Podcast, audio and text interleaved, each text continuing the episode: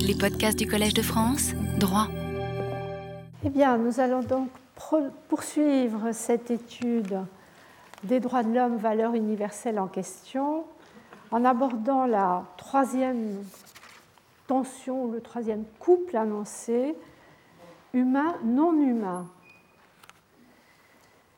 Intitulé qui peut surprendre et qui en réalité exprime l'une des questions peut-être les plus obscures que posent les droits de l'homme dans leur prétention à l'universel. Car cette question, c'est de savoir où situer l'humain par rapport au non-humain, que celui-ci renvoie à l'animal ou à la nature. Il semble que les humanistes de la Renaissance aient déjà perçu la difficulté. Je pense à un texte de Pic de la Mirandole qui est repris par Henri de Lubac dans son très beau livre sur Pic, qui commence ainsi Tout animal qu'il est, c'est Pic qui écrit, l'homme tire sa dignité suprême d'une part d'indétermination que l'on peut aussi nommer liberté. Suit un tableau assez imagé. Dieu ne disposait plus d'aucun modèle dans ses archétypes, il avait épuisé ses archétypes en créant toutes les autres créatures de la Terre. Tout avait été distribué, l'univers était plein. Il revient donc à chaque humain de déterminer sa forme parmi les devenirs possibles. Et puis qu'ajoute, il peut dégénérer en forme inférieure animale ou être régénéré en forme supérieure divine.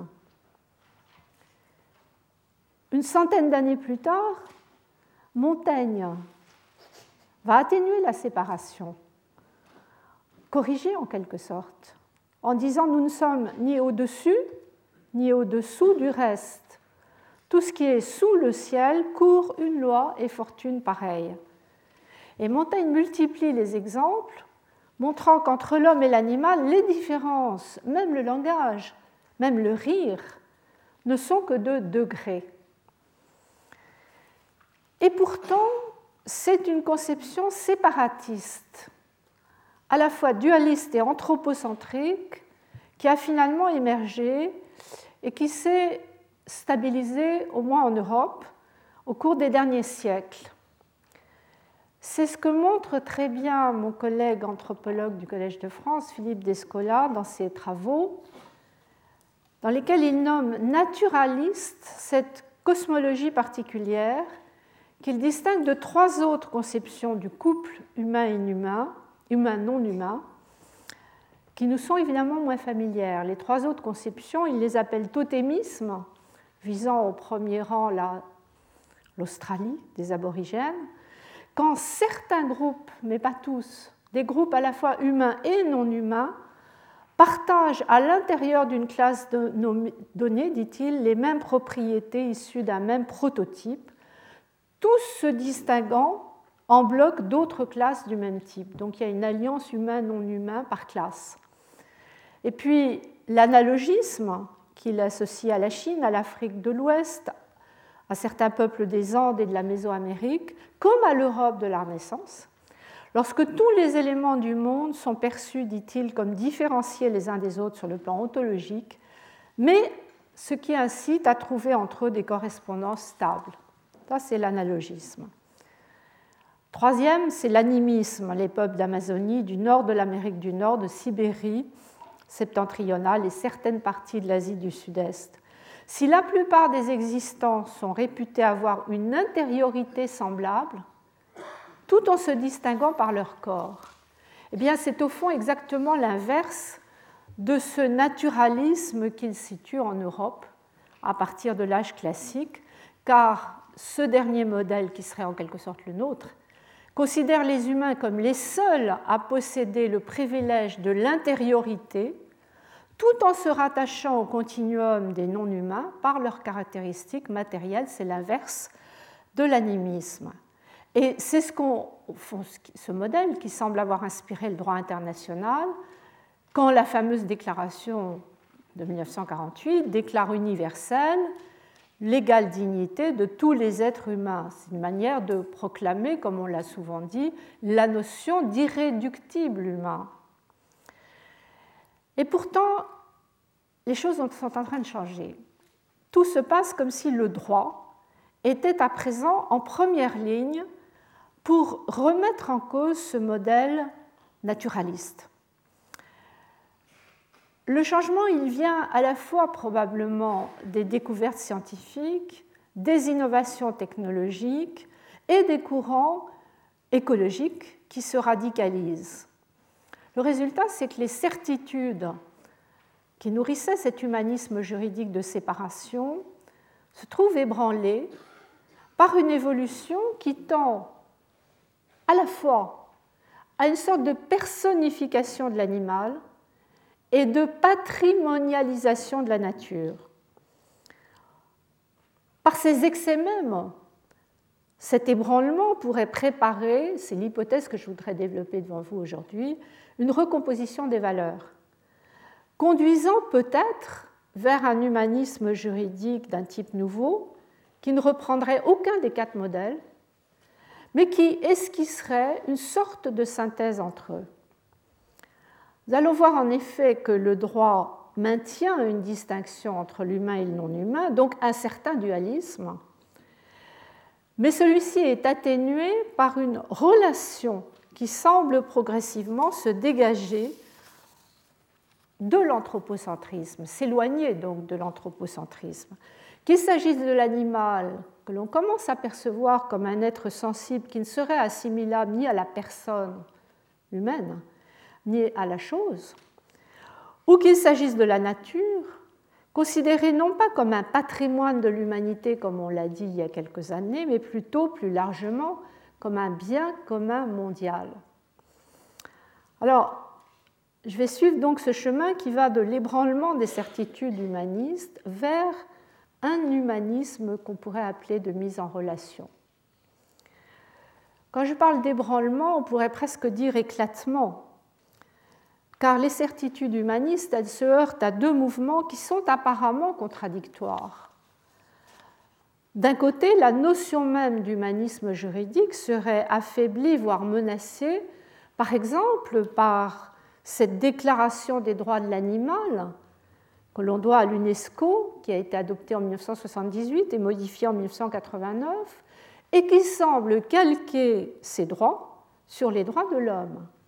C'est une déclaration surprenante. Elle, affirme dès le préambule que tout être vivant, extrêmement large, possède des droits naturels et que tout animal, alors là c'est plus précis, doté d'un système nerveux, possède des droits particuliers.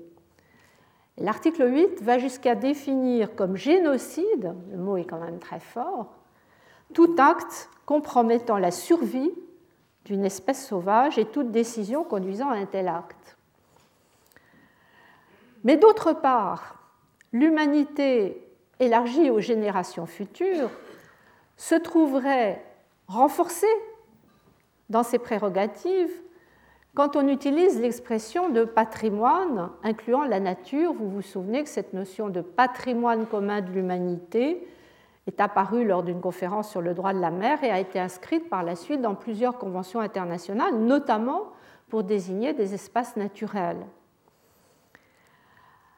Ainsi écartelé entre la personnification de l'animal et la patrimonialisation de la nature, le non-humain ne se séparerait plus aussi nettement de l'humain dans cette nouvelle conception du monde qui semble privilégier qu'on pourrait appeler un monisme, mais centré sur l'homme. Ce n'est sans doute qu'un modèle transitoire, car si on regarde de plus près chacun de ces deux mouvements, on s'aperçoit qu'ils sont encore très instable, très incertain. Alors, du côté de la personnification de l'animal, je vais me référer à un rapport relativement récent, puisqu'il date de 2005, qui avait été présenté par Mme Suzanne Antoine, magistrat honoraire au ministère de la Justice, et qui porte sur le régime juridique de l'animal. Cette dame, qui est aussi membre de la Ligue française des droits de l'animal, montre que celui-ci est devenu, à partir de la fin des années 70, ce qu'elle appelle une préoccupation sociale. préoccupations qu'elle rattache d'une part aux courants philosophiques qui sont marqués notamment par l'Australien Peter Singer ou plus récemment par le livre d'Elisabeth de Fontenay, et d'autre part au développement des connaissances scientifiques. Là, c'est intéressant de regarder cette fameuse déclaration de 1978 de l'UNESCO, car dans le texte explicatif, il y a une référence ouverte aux données fournies par les sciences de la vie. On cite la génétique moléculaire pour dire qu'il ben, y a un code génétique universel, l'écologie, les interdépendances entre espèces du monde vivant, l'éthologie, qui révèle les bases communes aux comportements régissant les rapports entre espèces, et finalement la neuropathologie qui conduit à constater, et c'est peut-être le point le plus important, la réalité de la souffrance de l'animal. C'est ainsi que l'auteur d'une thèse récente sur les tensions entre droit et science, Sonia Desmoulins, vous avez la référence dans la fiche, en va jusqu'à estimer que la part des découvertes scientifiques est prépondérante dans le domaine du droit de l'animal, et c'est pourquoi elle a choisi cette question du statut de l'animal pour illustrer les tensions entre droit et science, avec peut-être un risque derrière qui serait de surévaluer la place des sciences et de méconnaître la question des valeurs, la question des valeurs qui est au centre de mon propos ici et qui est très perceptible dans le débat juridique. Je pense notamment aux travaux du juriste Jean-Pierre Marguenot, qui avait fait sa thèse sur la question de l'animal en droit privé, qui a publié pas mal d'articles sur cette question. Il me semble que c'est pour des raisons éthiques plus que biologiques qu'il envisage de reconnaître à l'animal domestique apprivoisé ou tenu en captivité une personnalité juridique. Alors, son raisonnement s'appuie sur les évolutions depuis la fameuse loi Grammont de 1850, car cette loi subordonnait à l'époque la punition des mauvais traitements aux animaux domestiques à une condition de publicité, ce qui voulait dire que on voulait protéger la sensibilité du public humain plus que celle de l'animal maltraité.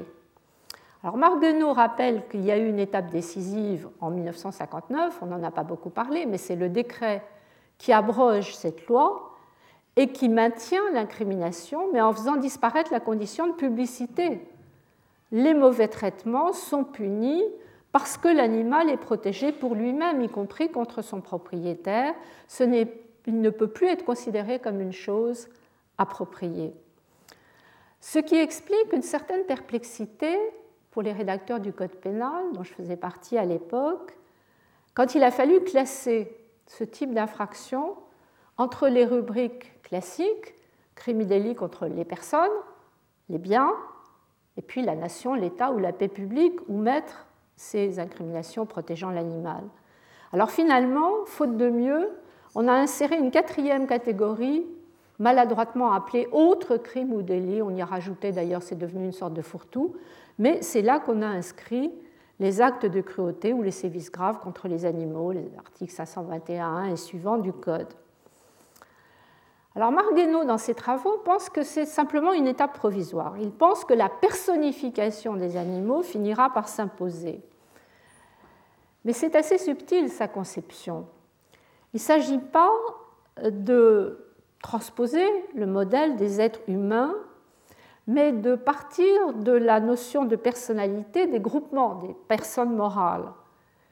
Et dans ce prolongement, de qualifier les associations de défense et de protection des animaux, instaurées par une loi en 1994, comme organes chargés de représenter en justice les intérêts des animaux. Au fond, il voit la personnification au sens de personnalité juridique comme précisément une technique, une technique juridique qui permet de défendre des intérêts propres. Ce qui est intéressant dans sa position, c'est qu'il prend soin de réfuter les risques de l'anthropocentrisme ou morphisme qu'il repère dans la déclaration de l'UNESCO sur les droits de l'animal et qu'il critique.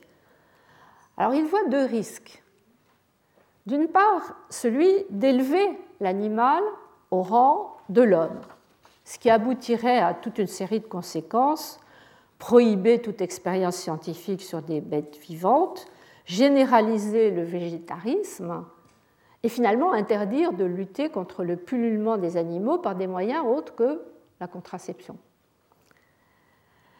Mais il signale aussi un autre risque plus violent et qui nous intéresse peut-être plus directement du point de vue des valeurs, qui est d'abaisser l'homme au rang de l'animal, justifiant, comme on l'a vu en régime totalitaire, la peine de mort ou certaines formes d'euthanasie ou d'expérience scientifique ou médicale imposées par la contrainte, voire des mesures de neutralisation ou d'élimination pour des considérations eugéniques, économiques, raciales, politiques, sanitaires. C'est une crainte qui peut sembler renforcée par la réapparition puis l'extension de ce concept de dangerosité dont l'autonomisation, notamment dans la récente loi française de février 2008, en vient à justifier, comme on l'a vu, des rétentions de sûreté qui prolongent la peine pour une durée indéterminée sur le fondement de critères médicaux supposés établir un état dangereux, tout à fait indépendamment de l'infraction pénale. Au fond, ce type de mesure commence à être perçu par une partie de la doctrine, vous verrez notamment la référence à l'article récent de la revue de sciences criminelles, M. Delage, comme une tentation de déshumanisation. Et il donne des exemples, qu'il s'agisse de criminels sexuels ou de malades mentaux, ils sont parfois évoqués dans un discours animalisant, on parle de prédateurs, on parle de monstres.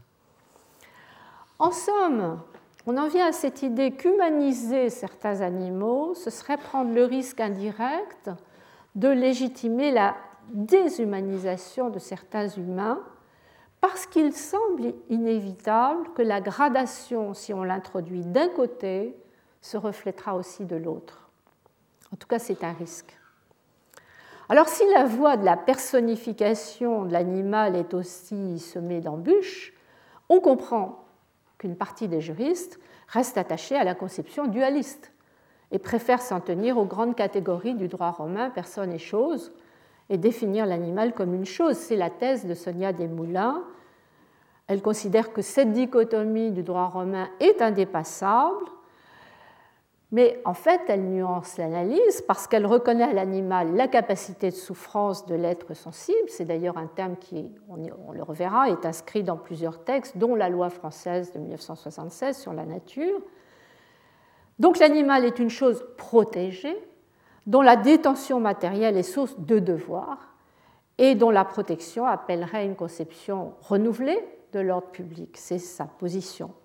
Ce qui fait que finalement le régime proposé ressemble au régime élaboré par ceux qui préconisent de créer, dans le Code civil comme dans le Code pénal actuel, une catégorie nouvelle.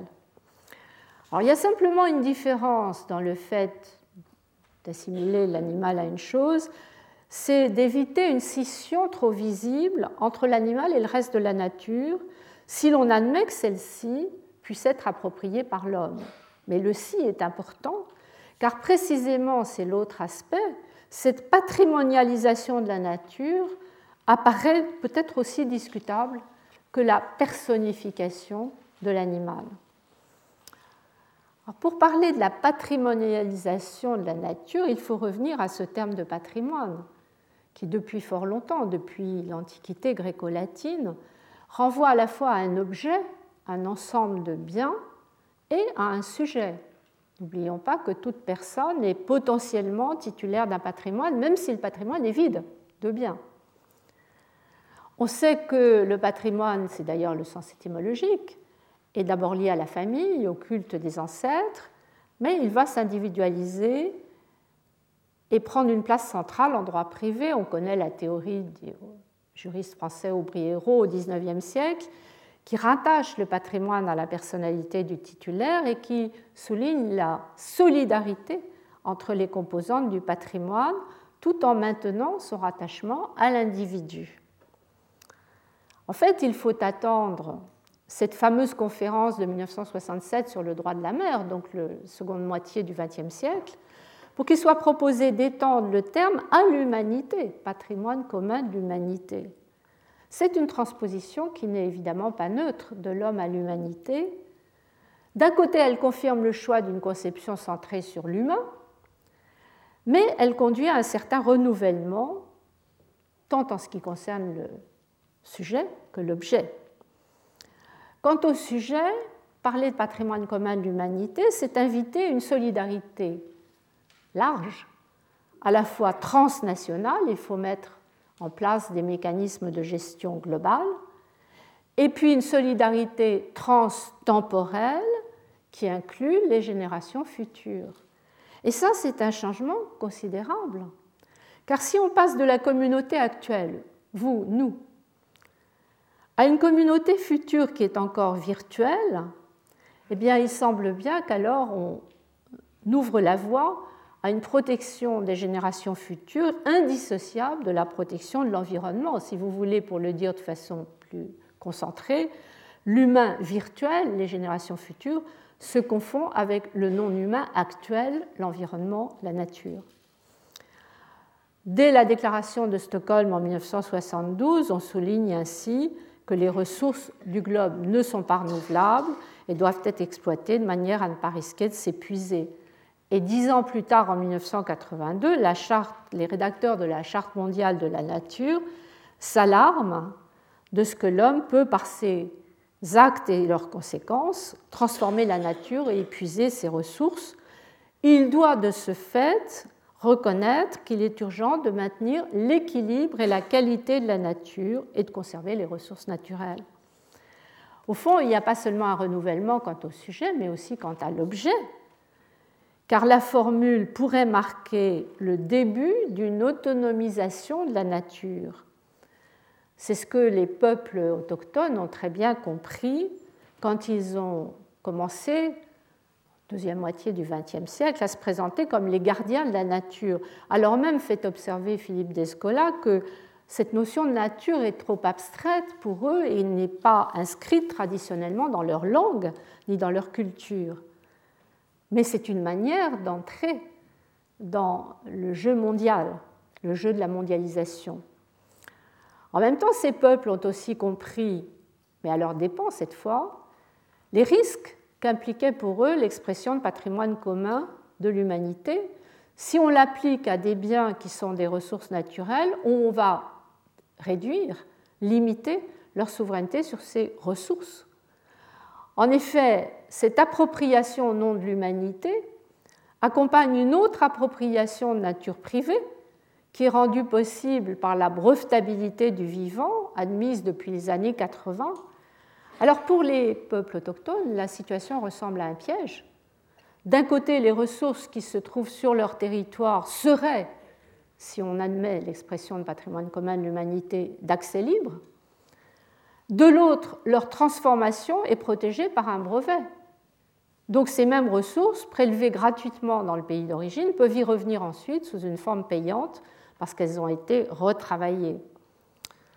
On voit ainsi la complexité de cette notion de biodiversité qui est de plus en plus employée depuis la Convention de Rio de 1992 sur la biodiversité. En réalité, le terme est au croisement d'ensembles juridiques extrêmement différents qui comprennent le droit de l'environnement, bien sûr, mais aussi le droit des brevets et le droit du développement. Et cette convention de Rio assigne dans son préambule trois objectifs aux États.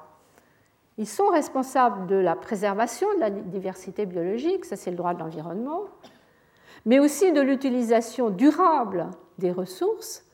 Et en outre, ajoute le préambule, il serait souhaitable, la formule est faible, mais ça vaut mieux que rien, d'assurer le partage équitable des avantages découlant de leur utilisation.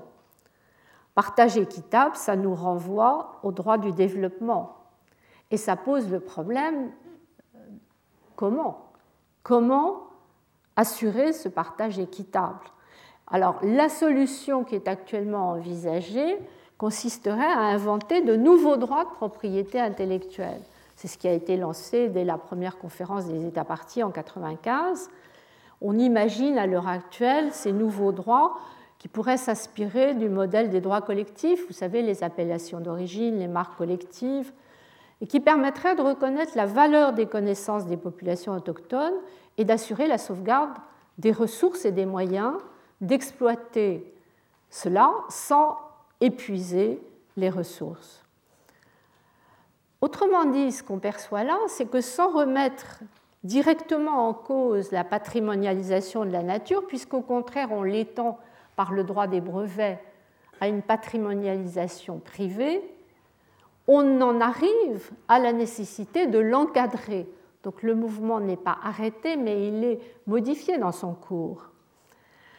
Et si on regarde de près les propositions telles que se dessine cet encadrement, il s'accompagne de deux nouveautés qui pourraient modifier l'équilibre des valeurs entre l'humain et le non-humain.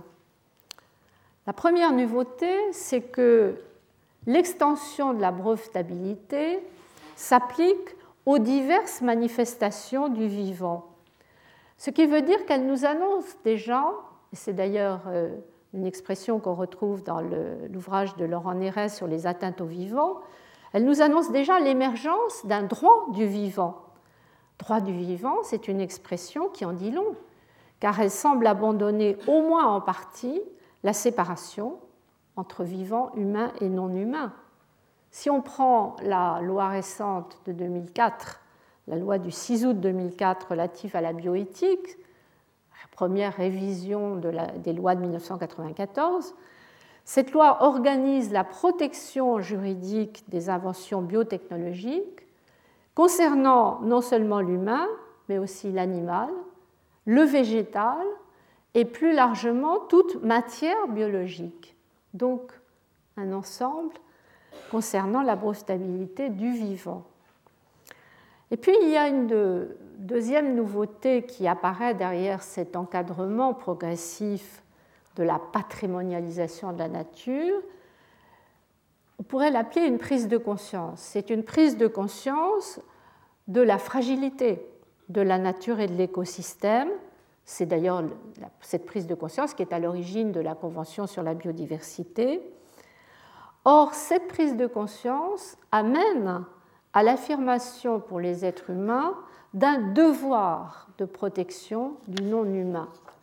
On voit apparaître ce mot devoir dans différents textes, notamment dans la Charte constitutionnelle française de l'environnement. Vous savez, la charte qui a été adoptée le 1er mars 2005, c'est pas très ancien, car cette charte ne se limite pas à reconnaître un droit de l'homme à un environnement sain, c'est l'article 1er, mais dès l'article 2, elle ajoute un devoir de prendre part à la préservation et à l'amélioration de l'environnement. Mais en prononçant ce terme de devoir, qui implique donc, c'est clair, un devoir de l'humain vis-à-vis du non-humain, il me semble qu'on s'inscrit déjà dans une perspective nouvelle que l'on peut rattacher à l'idée, c'est le deuxième point que j'avais annoncé tout à l'heure, l'idée d'un humanisme de mise en relation. Humanisme qui aurait donc des caractéristiques nouvelles par rapport aux conceptions traditionnelles que nous connaissons. Allons-nous vers un humanisme de mise en relation et dans quel sens? Au fond, ce serait un peu une réponse à la question que posait Philippe Descola quand on a tenu ce, ces journées d'études en décembre dernier de l'Institut du monde contemporain sur les figures et les problèmes de la mondialisation, il avait fait une intervention sur la patrimonialisation des espaces naturels et il avait posé la question dans ces termes-là. Comment faire pour que l'universalisme devienne un peu moins impérial sans renoncer à la protection de la biodiversité comme un moyen, disait-il, de conserver au monde son magnifique chatoiement. Il suggérait, et c'est pourquoi je reprends le terme à mon compte comme juriste, il suggérait la voie d'un universalisme relatif, mais relatif au sens propre du terme, c'est-à-dire se rapportant à une relation. C'est précisément cette hypothèse que je voudrais tenter de transposer dans le champ juridique et que je voudrais explorer comme l'évolution possible de l'humanisme juridique, une double évolution en fait. Une double évolution parce que l'humanisme juridique échapperait au dualisme, le dualisme étant ce qui maintient une stricte séparation, opposition même entre l'humain et le non-humain, donc on échapperait au dualisme, mais on échapperait aussi au monisme, qui marque une continuité, presque une homogénéité, entre l'humain et le non-humain, qui est sans doute excessive. En somme, cette expression de l'humanisme en relation, de mise en relation, serait une manière de construire une relation, et je parle là de relation juridique, de l'humain à l'animal et plus largement de l'humain à la nature. Alors quelques pistes pour réfléchir. Il s'agit encore une fois que d'hypothèses, mais déjà étayées par des réalisations juridiques. C'est là que le droit est intéressant, il est révélateur d'évolutions qui ne sont pas toujours perçues comme telles par la société, mais il donne des éléments concrets qui sont des révélateurs. Donc d'un côté la relation de l'humain à l'animal, de l'autre la, relation de l'humain à la nature. Alors pour ce qui est de la relation de l'humain à l'animal, eh bien plus on s'interroge sur la nature juridique de l'animal, plus le choix binaire entre dualisme et monisme paraît inadapté. Le dualisme, c'est l'animal est une chose qui n'a rien à voir avec l'homme. Le monisme, c'est l'inverse l'animal est une personne assimilable à l'homme. Pour rendre compte de l'évolution juridique actuelle, les deux formules sont inadaptées, car au fond, ce qu'on perçoit dans l'évolution juridique, c'est qu'une séparation est maintenue entre l'humain et l'animal, mais la relation commence à s'organiser. Quand je dis la séparation est maintenue, entre l'espèce humaine et les espèces animales, je pense à plusieurs aspects pratiques. C'est cette séparation qui permet, par exemple, on a commencé à le faire, le clonage reproductif pour les animaux alors qu'on l'interdit pour l'homme. Pour cela, il faut admettre une séparation. De même, euh, pour interdire, comme le fait la Convention européenne sur la bioéthique ou certains systèmes juridiques, je pense au droit canadien notamment, pour interdire la fabrication de chimères par croisement d'espèces.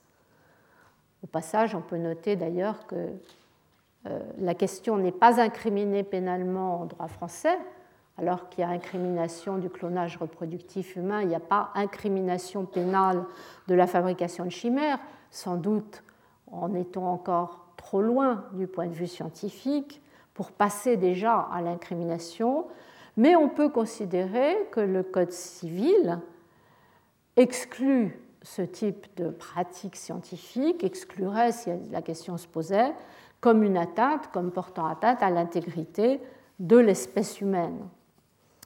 Donc la séparation est maintenue. En revanche, cette séparation n'est pas absolue. Elle n'est pas absolue. Pourquoi? Parce que des relations sont précisément organisées et dans deux sens. Dans l'intérêt des hommes, mais aussi dans l'intérêt des animaux.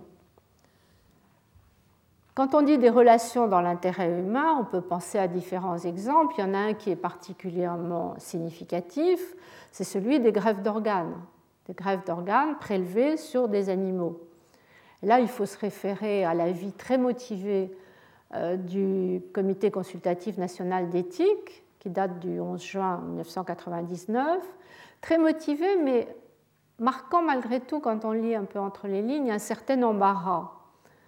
Car le comité d'éthique affirme que la conscience de l'animalité organique de l'homme lui permettra de confier sa transcendance plus à ses capacités neuronales, corticale, langagière et relationnelle qu'à ses organes.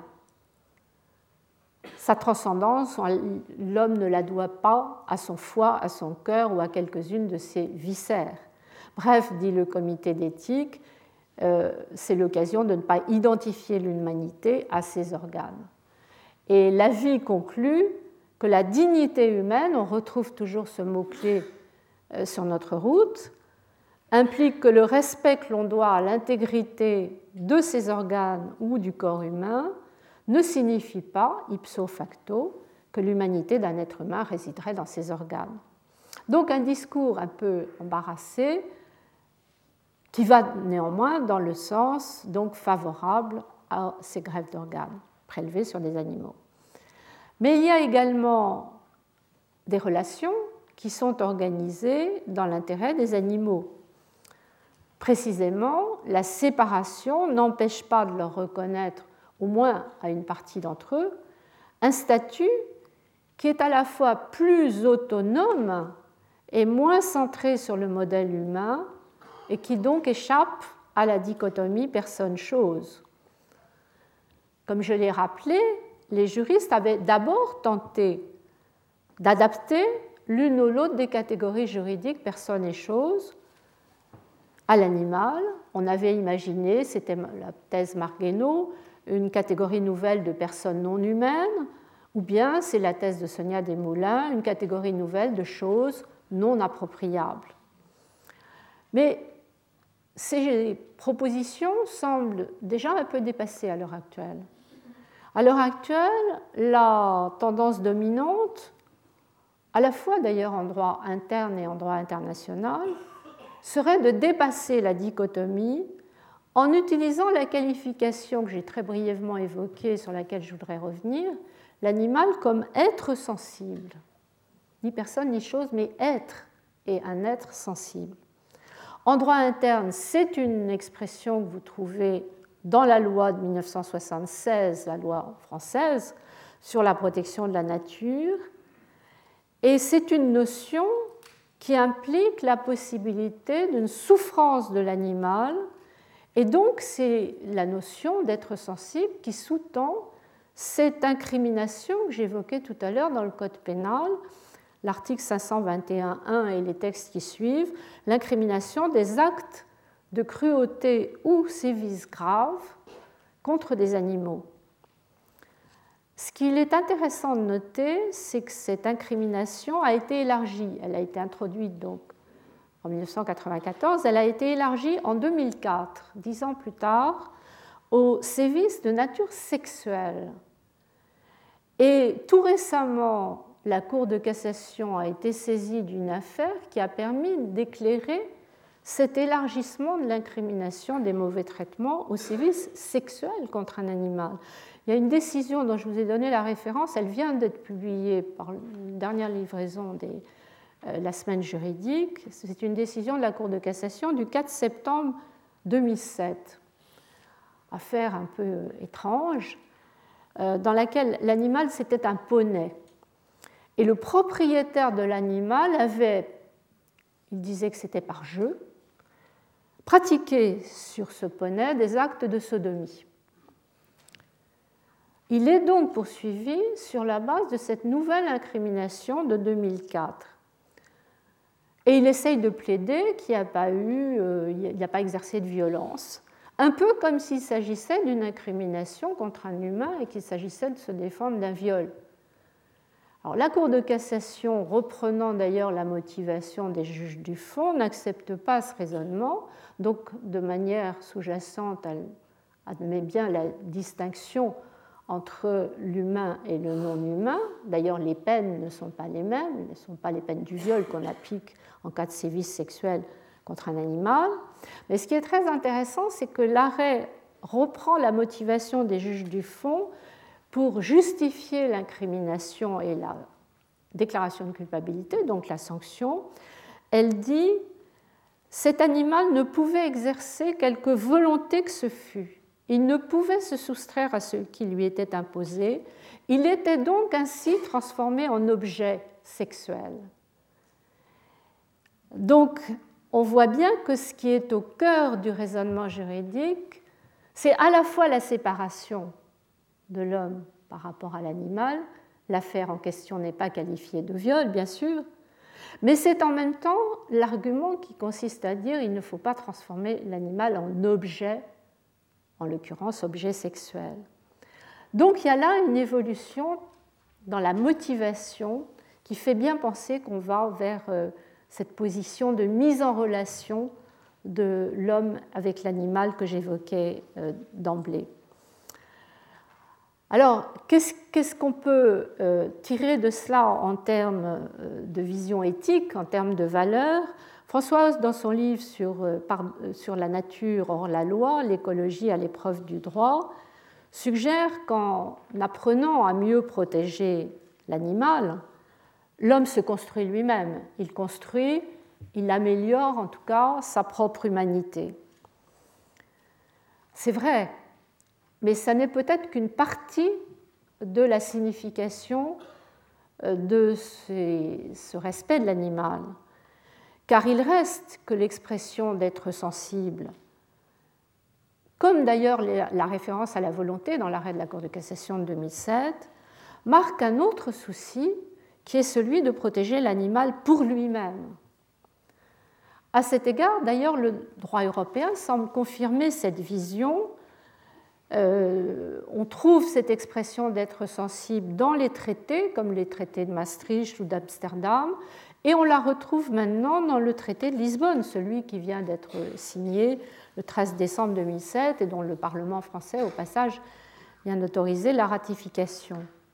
Alors, dans le traité de Lisbonne, il y a un article 321 qui dispose que lorsqu'il formule et met en œuvre la politique de l'Union, l'Union et les États membres doivent tenir compte des exigences du bien-être des animaux en tant qu'êtres sensibles. Vous voyez cette expression de bien-être des animaux en tant qu'êtres sensibles, tout en respectant, euh, dit le même article 321, les dispositions législatives euh, ou administratives et les usages des États membres, notamment, donc il ne s'agit pas de tout uniformiser d'emblée, notamment en matière de rites religieux, de traditions culturelles et de patrimoines régionaux. On retrouve ici notre expression de pluralisme ordonné, puisqu'une marge nationale est préservée pour les usages des États, notamment en matière de rites, de traditions, de patrimoine régionaux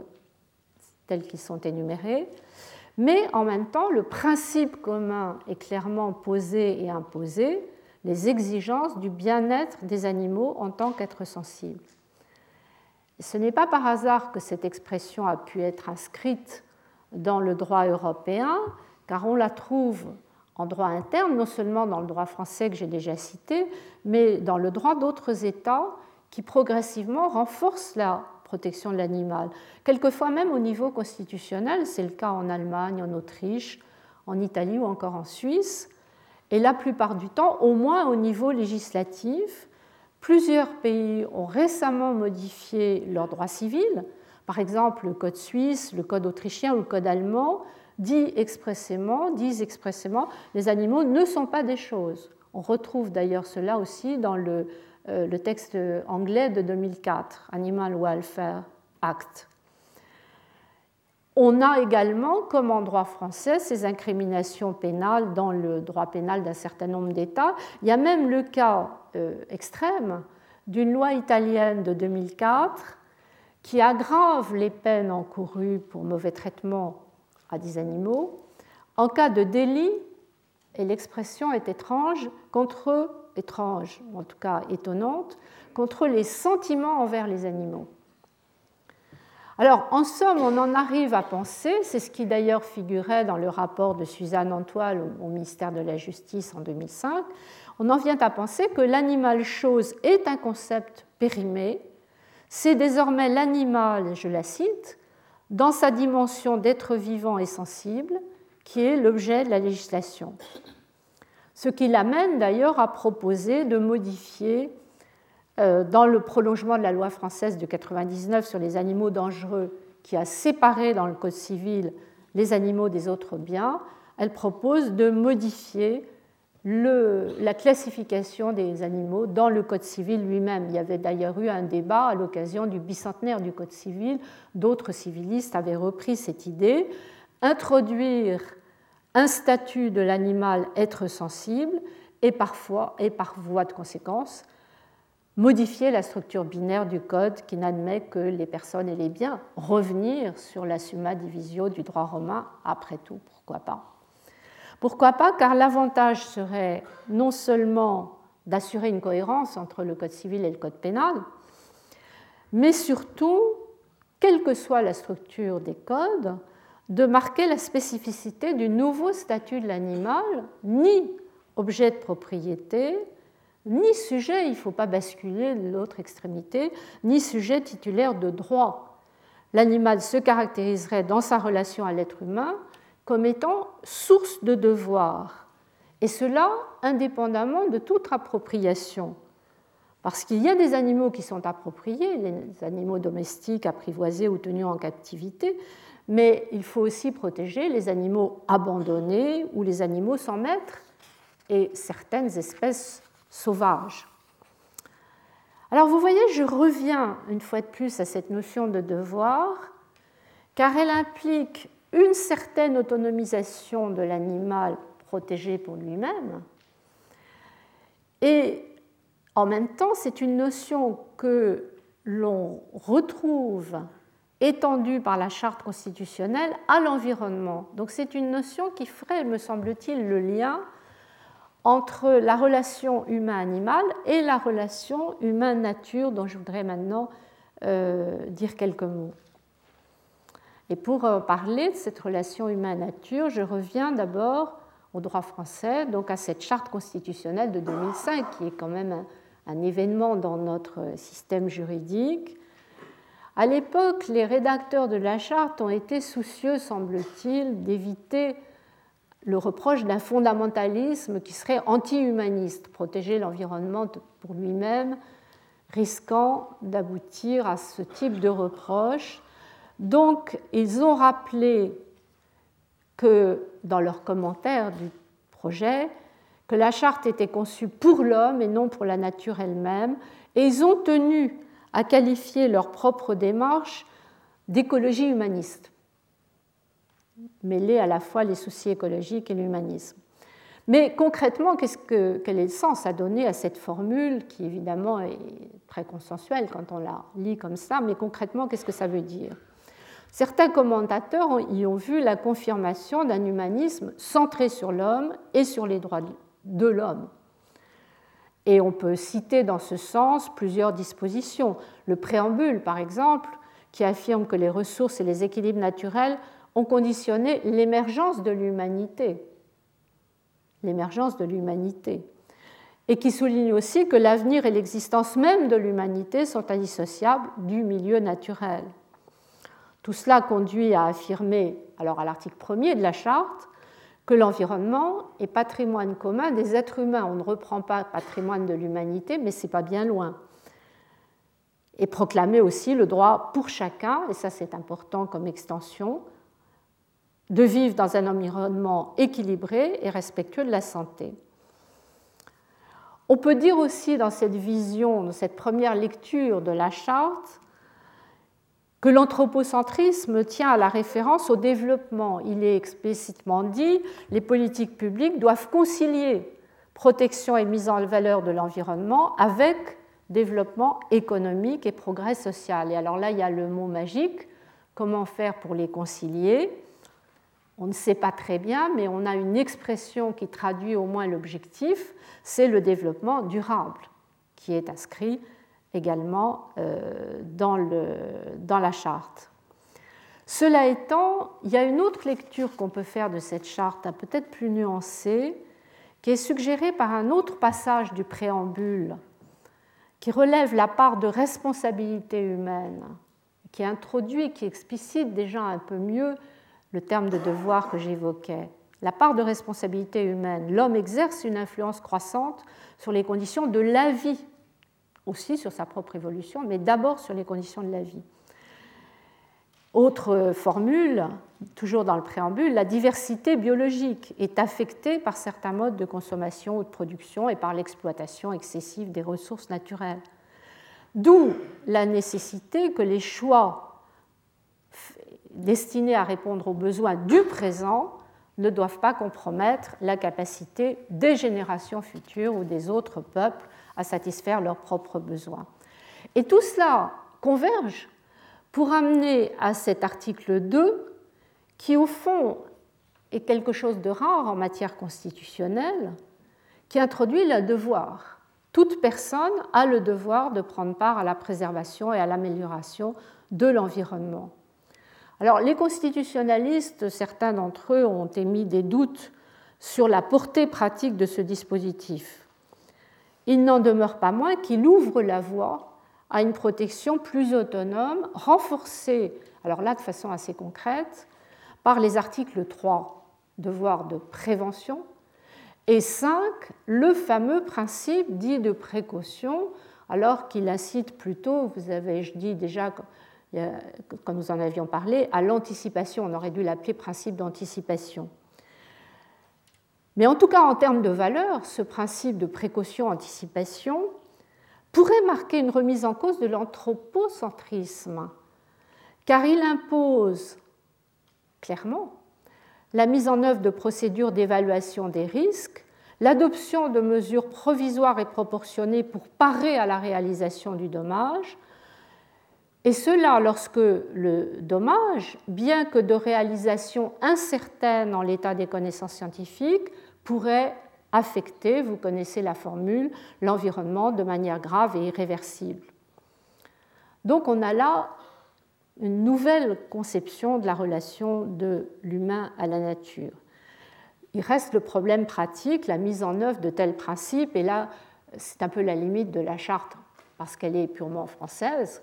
Au fond, il y a un pari dans cette charte qui est inscrit d'ailleurs à l'article 10.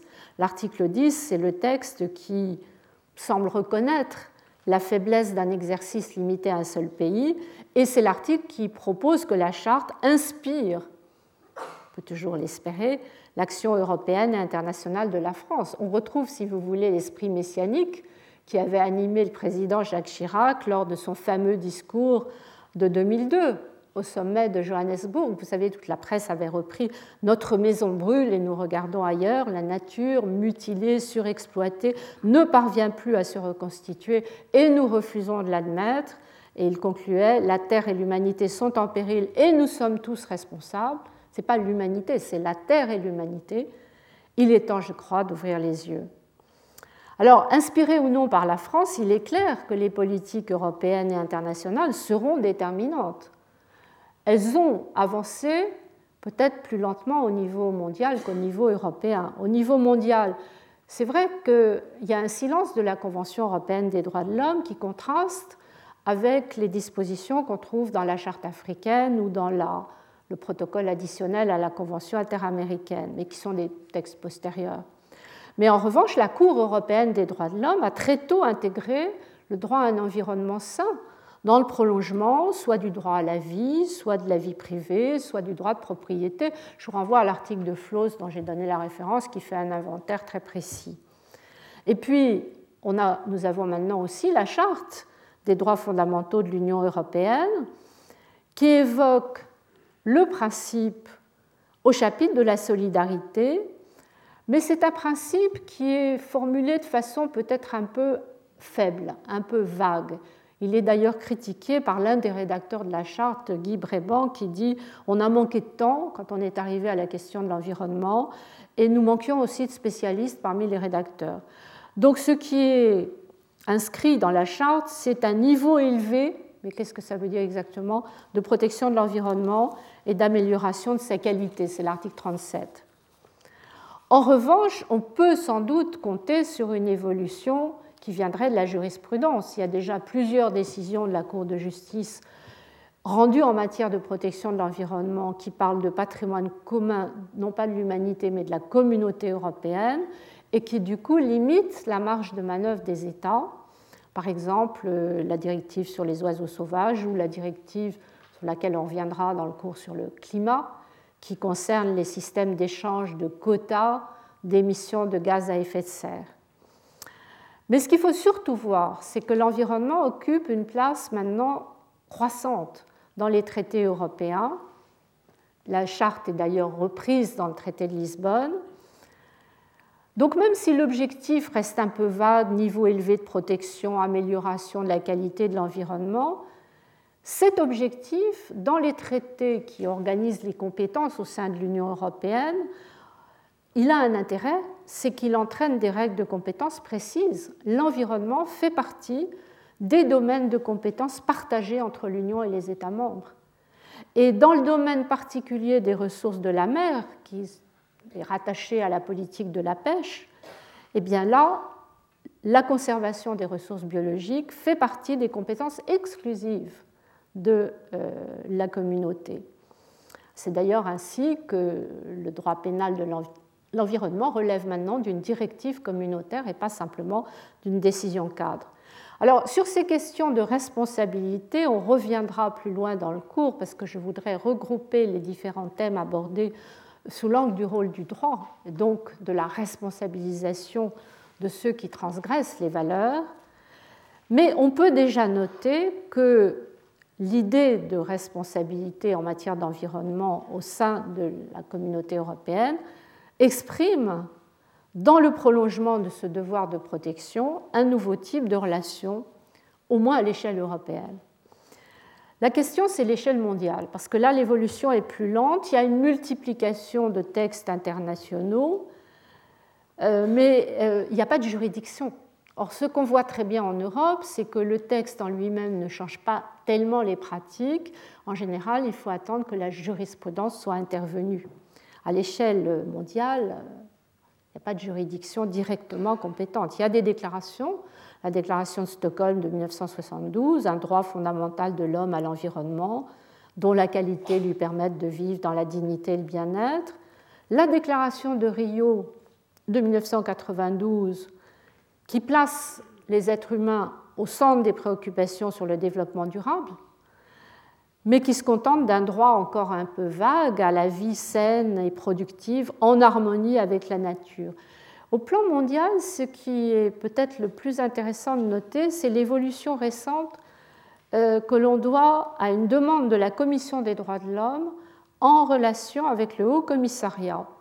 Pour répondre à cette demande, le secrétaire général, dans son rapport de 2005, vous avez également la, la référence en note, a souligné les liens inextricables, et ça c'est une formule nouvelle, entre la protection de l'environnement et l'exercice des droits de l'homme en tant qu'élément, en tant qu'élément du développement durable. C'est donc la dernière formule que nous trouvons dans les textes à vocation mondiale. En même temps, peut-être arrivons-nous ici aux limites aux limites des possibilités offertes par le concept de droit de l'homme. Je reviens à ma perplexité du début.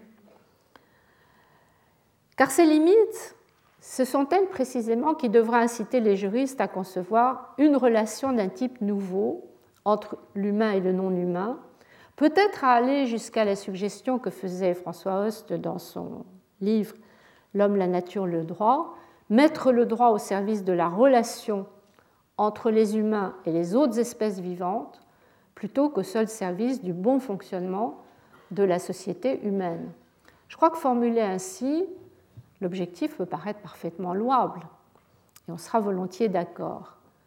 Le problème, c'est comment y parvenir, car les voies pour y parvenir mettent le droit au service de la relation entre les humains et les autres espèces vivantes. Les voies pour y parvenir sont semées d'embûches. La voie la plus radicale, elle est sans doute excessive, c'est faire de la diversité biologique un sujet de droit à part entière, ce qui a été proposé par euh, certains auteurs, notamment Mme Hermite, et ce qui est au fond inscrit dans certains textes, je pense à la Constitution suisse, dans sa version modifiée en 1992, l'article 122 affirme le respect de l'intégrité des organismes vivants et la sécurité de l'être humain, de l'animal et de l'environnement, et reconnaît ainsi la valeur intrinsèque du vivant non humain. D'ailleurs, dans la version euh, rédigée en allemand, la formulation est encore plus forte puisque le mot intégrité dans la version allemande est traduit par dignité, dignité des organismes vivants. Il me semble que aller aussi loin et parler de valeur intrinsèque du vivant non humain, c'est une sorte de leurre. C'est un leurre parce qu'on ne peut définir et défendre, protéger cette valeur intrinsèque sans passer par l'homme. Ce qui fait qu'il y a sans doute une autre voie à chercher.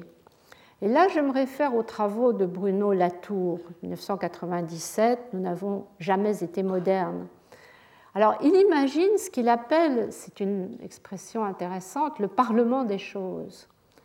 Et pour imaginer cela, il emprunte à la fois au moderne, la séparation de la nature et de la société, au pré-moderne, la non-séparabilité des choses et des signes, et finalement il emprunte aussi au post-moderne, ce qu'il appelle la dénaturalisation au sens de l'acceptation d'une action qui porte sur la nature. On accepte de modifier la nature. C'est une analyse qu'on retrouve dans des textes plus récents, notamment le texte dont vous avez la référence en note de 2004 sur le cosmopolitisme. Et moi, j'y vois une invitation à repenser, au fond, cette asymétrie du rapport juridique entre humain et non humain. Je vois les choses de la manière suivante. Dans sa relation au non humain, il me semble que l'humanisme devra essayer de compenser la reconnaissance du droit que l'humain s'est arrogé sur le non-humain, et nous y tenons à ce droit sur le non-humain. Alors compenser ce droit par un devoir de protection. Et c'est là que le devoir prendrait toute sa signification. Le seul problème, c'est que le terme est déjà inscrit, on l'a vu dans plusieurs textes, qu'il s'agisse des devoirs envers les animaux ou envers la nature, mais que le mot est très beau, mais il ne suffit pas à définir un régime juridique. Il ne suffit pas à dégager des conséquences pratiques. Pour tenter d'y parvenir, je voudrais maintenant, ce sera la suite du cours, explorer les possibilités offertes par ce nouveau concept, étrange concept de bien mondial. Étrange parce qu'il nous renvoie à la fois à l'économie, un bien mondial c'est un bien collectif, à la politique, un bien mondial c'est un bien public, et à l'éthique, un bien mondial, c'est un bien commun.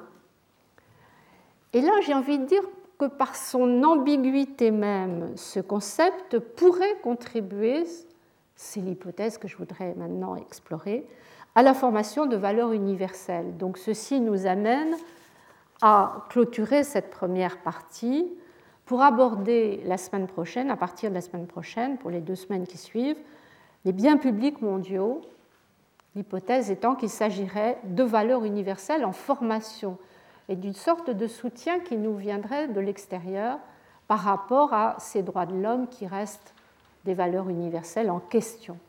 Voilà le programme. Merci pour votre patience. Retrouvez tous les podcasts du Collège de France sur www.collège-de-france.fr.